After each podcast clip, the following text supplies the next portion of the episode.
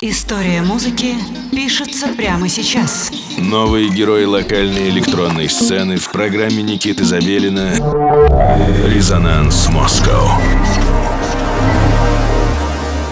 А всем привет-привет! Меня зовут Никита Забелин, и вы слушаете программу «Резонанс Москва» на студии 21. Каждую неделю мы знакомим вас с новыми интересными артистами локальной электронной сцены. Сегодня у нас в гостях в 372-м выпуске программы «Резонанс» московский электронщик Хан Кей. Хан Кей пишет музыку в жанрах техно, ликвид, фанк, драм, бейс, дабстеп. Первые музыкальные шаги случились в 2017 году в панк-рок группе «Смерток».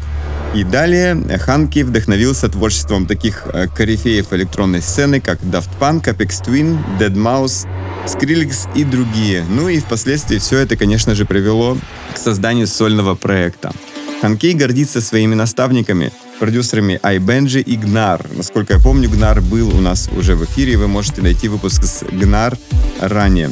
Музыканты помогли найти нашему сегодняшнему герою свое звучание. Ну и результаты творчества поисков Ханки мы услышим сегодня в программе «Резонанс».